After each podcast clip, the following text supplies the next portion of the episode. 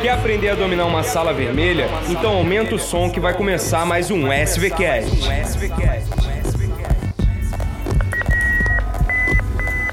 Eu sou Miguel Barrela. Eu sou Pedro Ribeiro. Essa é a Sala Vermelha. E esse é o SVCast.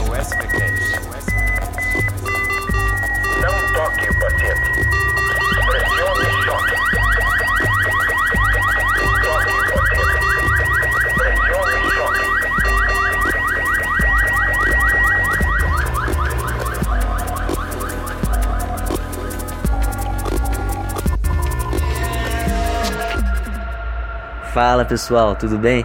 Aqui é o Matheus Gasparini da Sala Vermelha e nesse SVCast a gente vai dar continuidade ao SVCast anterior é, que a gente falou sobre o controle da pressão arterial no acidente vascular encefálico. No podcast anterior a gente focou no AVE isquêmico, enquanto nesse podcast a gente vai descobrir como controlar a pressão arterial na fase aguda do AVE hemorrágico. Você sabe fazer esse controle? Antes de começar, vale relembrar que o AVE hemorrágico não é uma condição única. Ele também tem fisiopatologias diferentes, ele também tem subgrupos diferentes. Os dois principais, de longe, são a hemorragia subaracnoide e a hemorragia intraparenquimatose. Na hemorragia subaracnoide, geralmente causada pela ruptura de um aneurisma intracraniano, você vai ter um sangramento que vai direto para o espaço subaracnoide, por isso o nome. Enquanto na hemorragia intraparenquimatosa você vai ter um sangramento, em geral, de pequenas artérias ou arteríolas cerebrais, em locais específicos como putamen, tálamo, cerebelo, é, hemorragias lobares, que vão levar a uma hemorragia dentro do parênquima cerebral. E essas condições diferentes merecem controle de pressão arterial com recomendações diferentes também. Como elas não são uma condição única, a abordagem também deve ser um pouco diferente. Então vamos lá, vamos, vamos, abordar o que as diretrizes, as últimas diretrizes norte-americanas falam sobre esse tema. Muito bem. Vamos começar pela hemorragia subaracnoide, que é a mais famosa, né? Vamos dizer assim, ela é mais pelas complicações, porque pode dar sangramento, vasoespasmo, hidro, hidrocefalia, que pode ser aguda, pode ser crônica, pode dar hiponatremia, enfim. Existem várias complicações que a gente estuda durante a graduação, que a gente até sabe que caem nas provas, então a gente tem uma certa noção melhor da hemorragia subaracnoide em termos didáticos, né? Mas a pressão arterial, como que fica no meio dessa história toda?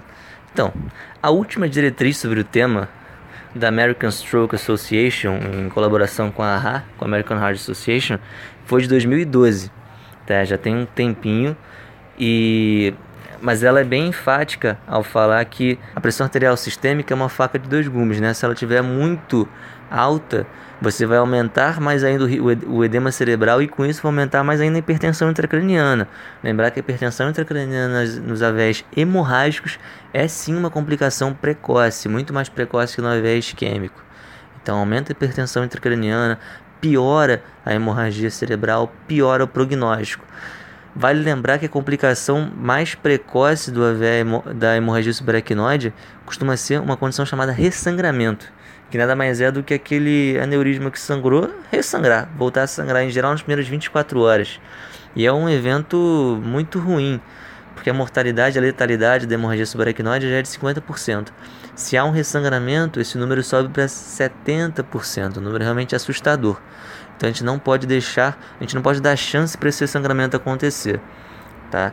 E isso passa muito pelo controle adequado de uma pressão arterial. Se você deixar muito alta, vai aumentar o risco de edema e piorar esse sangramento, aumentar o risco de se ressangrar. É só lembrar, né? Mais sangue batendo contra uma parede que já está fragilizado. A chance de haver uma nova ruptura é maior. Então, o que, que essa diretriz recomenda? Ela recomenda que os pacientes na fase aguda da hemorragia subaracnoide devam ter uma pressão sistólica abaixo de 160 milímetros de mercúrio. Tá? Ela é bem sucinta nessa recomendação, abaixo de 160 nos pacientes com hemorragia subaracnoide na fase aguda. É uma recomendação classe 2A, nível de evidência C. Tá? Agora partindo para a hemorragia intraparenquimatosa, aquela outra condição do AVE hemorrágico. Então, a última diretriz para esse tipo de hemorragia é um pouco mais recente, é de 2015, tá? E ela separa esses pacientes em dois grupos. O primeiro grupo são aqueles pacientes cuja pressão sistólica se situa entre 150 e 220. Nesses pacientes, há mais evidências que a redução da pressão arterial é sim benéfica, e essa redução deve ser para níveis menores do que 140 milímetros de mercúrio. Tá? Uma redução bastante agressiva, 140, hemorragia subaracnoide é 160, hemorragia intraparenquimatosa 140 milímetros de mercúrio. E a classe 1, nível de evidência A, é uma recomendação muito forte, tá? que, a que a redução agressiva para valores abaixo de 140 é sim benéfica. Agora, naquele grupo de pacientes cuja pressão sistólica está acima de 220 milímetros de mercúrio, já não há tanta evidência assim, vamos dizer. Mas mesmo assim, mesmo nesse contexto, a recomendação da diretriz é abaixe agressivamente a pressão mesmo assim. Mesmo que não haja tanta evidência, faça isso sim, por favor. Ela basicamente fala isso. Mas como tem menos evidência, tome muito cuidado. Nessas situações, faça uma monitorização contínua da pressão arterial, né? uma monitorização quase contínua, de 5 em 5 minutos. Fique sempre do lado do seu paciente enquanto estiver fazendo essa redução, porque a chance de haver uma complicação e você perceber rapidamente não é pequena. Então, 5 em 5 minutos aferindo a pressão arterial com uma redução agressiva da PA ele não dá, ao contrário daqueles pacientes que estão entre 150 e 220, os pacientes estão acima de 220 milímetros de mercúrio de pressão sistólica, não há um nível bem definido pela diretriz, bem estabelecido para redução. Só se fala que a redução deve ser agressiva, com monitorização quase que contínua da pressão arterial desse paciente, você ficar à beira do leito, do lado dele, tá? Então, fazendo um breve resumo do que a gente conversou nesse podcast, né, do, que as últimas diretrizes recomendam em relação a PA no paciente com AVE hemorrágico, aqueles com hemorragia subaracnoide, a pressão sistólica para menos de 160 mm de mercúrio.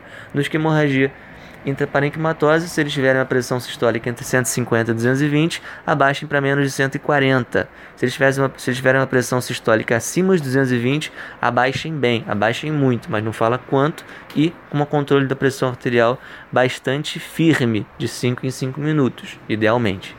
Tá bom? Espero que tenham gostado do podcast de hoje com essas dicas práticas aí que tenho certeza que vão ser úteis em alguns dos plantões aí pela vida de vocês.